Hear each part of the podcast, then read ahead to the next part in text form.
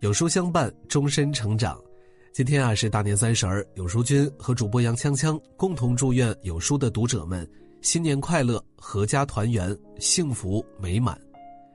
今天和大家分享的文章来自于有书万池。今日除夕，翌日黎明破晓时，又是一年好春光。今天是除夕，二零二零年农历的最后一天。唐朝诗人方干在除夕一诗中写道。明日便为精岁客，昨朝犹是少年人。岁穷月尽，哀年近晚。过了今天便是新年，年轮交替，新的一年，愿你不愁昨日，不忧明天。除夕又叫岁除，意思是除旧岁换新岁。相传古代有一只叫犀的四脚猛兽，每年冬季，它便会为了寻找食物去附近的村落。大肆破坏，居民不堪其扰。后来有一个叫年的孩子，说西害怕红色，只要村民在大门外悬挂红色的布条，他便不敢入内。除夕傍晚，这个叫年的孩子只身将西引出，村民将刚刚收割的竹节扔进火堆，火堆立刻发出了噼里啪啦的爆裂声，将西吓跑。于是每年的腊月三十，人们都要准备爆竹来驱赶夕，在门口挂上红色的物件来除夕，如此便可让夕一整年不再来，迎接幸福祥瑞。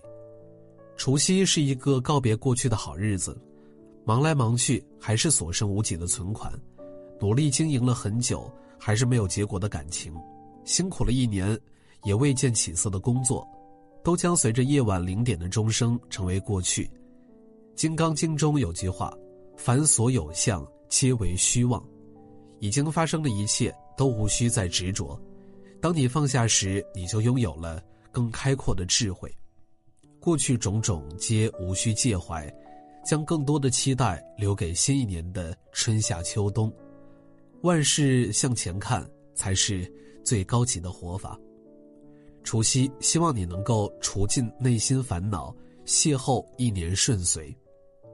在不同的地区，除夕也有着不同的习俗。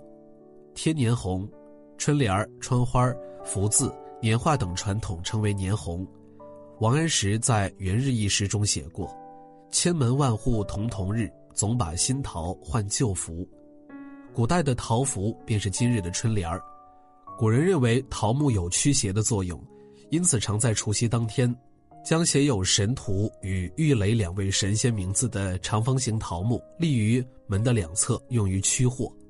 时至今日，人们将新年的期望写在春联上，置于门的两侧，既可祈福，也增加节日氛围。二年夜饭，除夕的年夜饭是一年一度的团圆饭，家人聚在一起总结一年得失，也诉说着对彼此的思念。年夜饭种类不同，菜式也很多。而且南北方各有习俗，北方人更习惯在大年夜吃饺子，而南方人菜式更多样。吃火锅寓意着新的一年热气腾腾，吃煎炸食物寓意着新的一年将烈火烹油般热烈，吃萝卜寓意着新的一年讨一个好彩头，因为萝卜又叫做菜头。但无论天南海北的餐桌上，都会有一道鱼的菜式，寓意着年年胜鱼。此外，南方还有祭祖的习俗，多半是按照年夜饭的规模和菜式供奉在相应的灵位上，以替孝义。三挂灯笼，挂灯笼起源于西汉时期，在家门口挂上红色的灯笼，预示着新的一年全家人都能红红火火。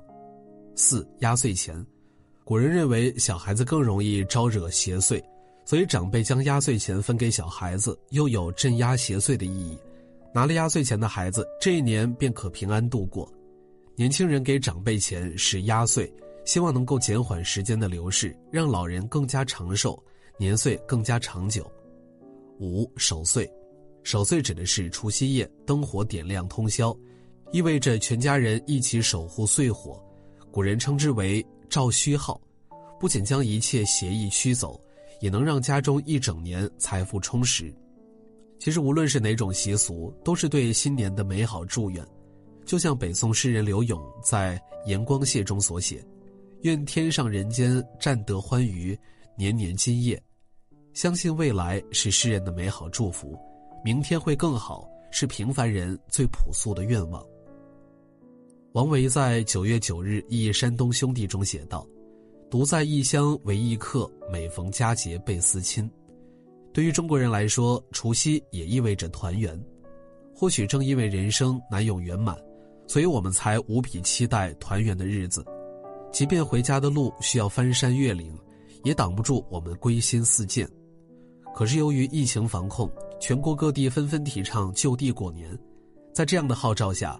想要团圆的念头就分外强烈。新周刊曾采访过一位一线城市的外卖员，他因工作已经连续几天没有回家过年了。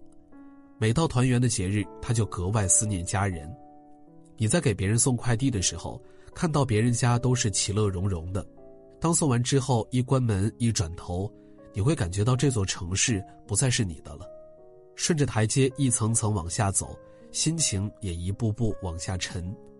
他只能在街边的餐馆为自己点一份剁椒鱼头，这是他最爱吃的菜，也是他给自己的年夜饭。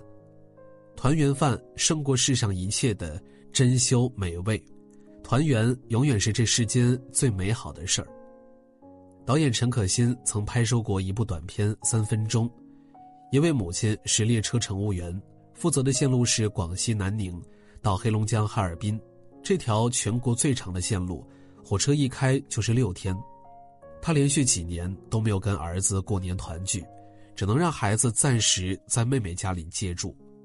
这一年，他们约定在贵州站台短暂相聚。他将列车停站的三分钟做了均匀分配：一分钟指挥乘客上下车，一分钟听孩子背乘法口诀。